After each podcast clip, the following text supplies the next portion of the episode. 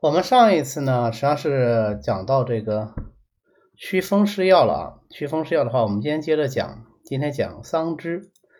桑枝呢，顾名思义啊，就是桑树的枝，它是桑科落叶乔木桑树的嫩枝，老枝子它是不能用的。这我们的这个桂枝啊，什么枝也是也是嫩枝啊，这都一样的。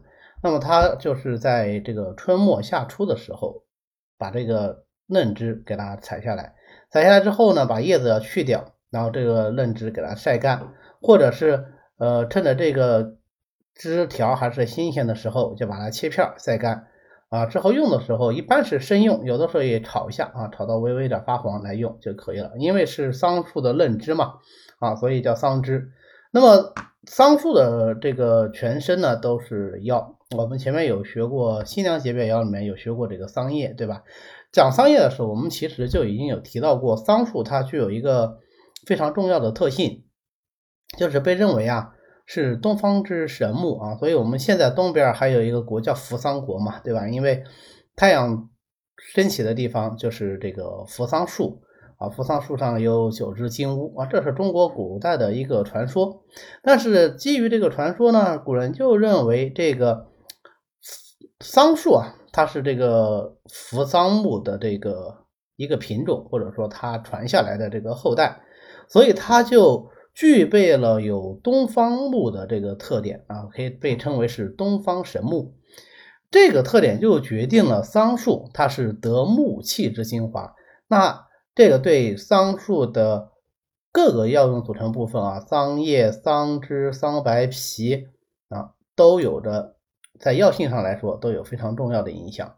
那我们先来看一下这个桑枝的药性，它是味苦而性平的，归肝经。你们看到它这个归经，首先就体现出了我们前面说的这这一点，对吧？它是为东方之神木，那东方应肝嘛，所以它归肝经。因为桑得东方之精气啊，所以它善能疏泄阳气。实际上。作为整个桑树来说，它是得东方之精气的，但是呢，疏泄阳气就只有桑枝是在整个桑树来说，它的力量最强。为什么呢？因为清阳十四枝啊，枝条的抽展本身就是阳气疏泄生发的一个表象。那在外的表象，那我们整个中医来说呢，或者说中医中药来说呢，它都是一个观象形成的一个理论啊，就取类比象。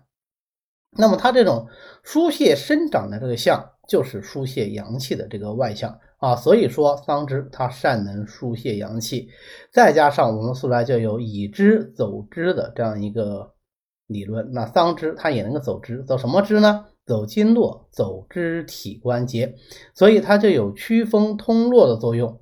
这个祛风通络的作用啊，在以枝走枝这个特点上表现呢，它就能够通行经络啊，所以桑枝呢，它能够利关节。除风湿，对于这种痹痛啊，呃，单用桑枝这一味药就有效，既可以内服，也可以外用。那内服很简单了，就是煮水喝；外用呢，就是把桑枝啊切下来，当然外用你可能这个量要相对大一点，然后把它用水煎煮以后，趁那个热，先用它煎煮这个。热气啊，先来熏蒸局部。那你痹症一般是肢体关节嘛，对吧？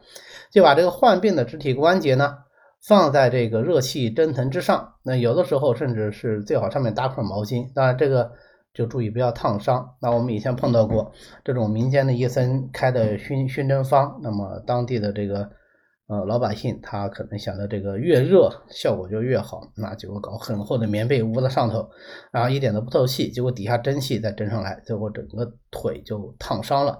这个肯定是不行，要把握这个度啊，就是既要温热，那又不能烫伤。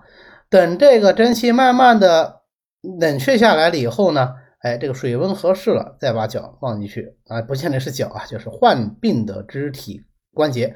啊，进到这个药液里面去啊，这是外用的方法。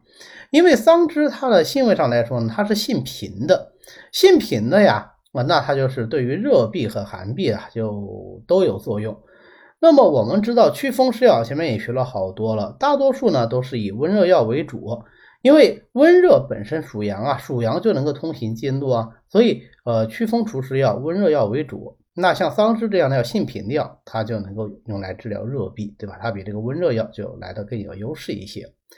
那因为桑树啊，呃，桑枝啊得这个东方之精气，能够疏泄阳气，而我们知道阳气的变动就是风啊，这个观点很重要。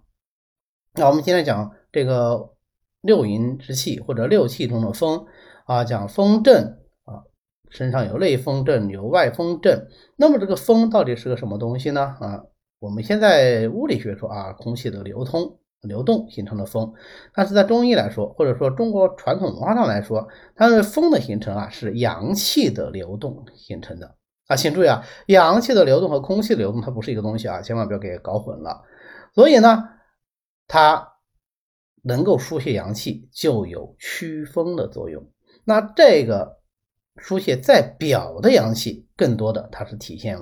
在一个祛风作用上，因为我们很多风症它是表现为一个体表的症状啊，你比方说身体皮肤的风痒干燥啊，这就是一个典型的风症，而且往往呢它是由内风引起来的，或者是外风引动内风引起来的。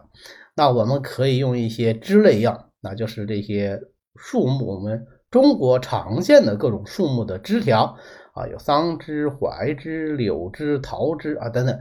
拿它来外洗，能够治疗遍体生痒啊，就整个身上都很痒啊，也不知道什么原因痒。那当然，中医上说呢，就是风。呃，那所有的这些枝条，它是不是都符合我们前面讲的这个疏泄阳气的特点？它这个枝条都是往外伸展的，会长的，对不对啊？所以它们都能够啊疏泄阳气，就都能够治疗个遍体生痒症。其实这个小偏方啊，就是。桑枝、槐枝、柳枝、桃枝外洗，除了能够治疗遍体生痒以外呀，也能够治疗无名痹痛。什么叫无名痹痛呢？就是关节疼痛啊，但是呢，呃，可能也没有一个明确的诊断啊，说它是寒痹呀，还是什么啊，痛痹、浊痹、行痹等等，它可能没有一个非常明确的诊断，它就是痛。那这个时候呢？呃，偏方嘛，对吧？它也不需要很详细的这个辩证，那么我就以之走之。你的痹痛，痹痛，痹痛，总之痹阻不通嘛，那我就给你把这个阳气搞通，这个效果不就好了吗？对吧？啊，所以啊，就槐枝、柳枝、桃枝啊、桑枝、桂枝啊，甚至啊，哎，有没有注意到，其实并不是限定到一定就是这几种枝啊，而是说这几种树实际上就是我们中国农村房前屋后最常见的树。哪能把这个枝条和砍下来以后呢？哎，我刚才那种煎汤外洗的方法啊，就能够治疗这种肢体的痹痛。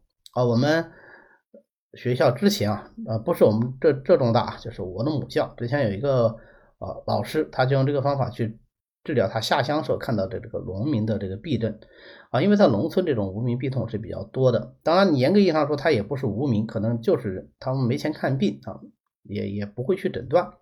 那么。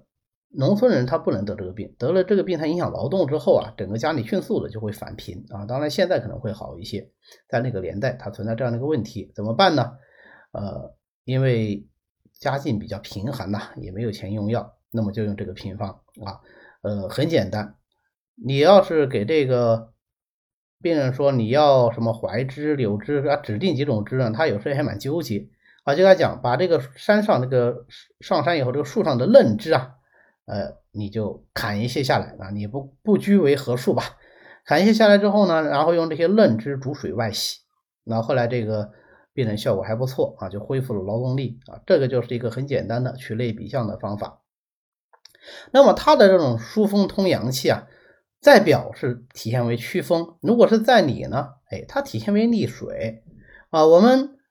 水液在体内之所以能够代谢，靠的就是阳气的蒸腾，对不对？那么这个阳气的蒸腾气化，如果失常了，水液就会停滞，就会形成水肿啊。所以我们内经里说，这个有不从毫毛而生者啊，就从内而生的水肿，怎么得的呢？叫五脏阳以额也啊，五脏阳气的阻额就产生水肿，怎么办？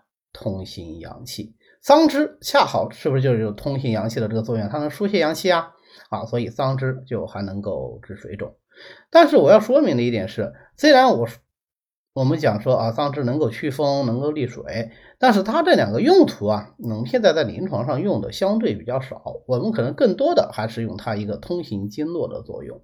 我们教材上呢是把它放在这个祛风湿药里面，但实际上它祛风湿的这个力量呢，呃，说老实话也不强。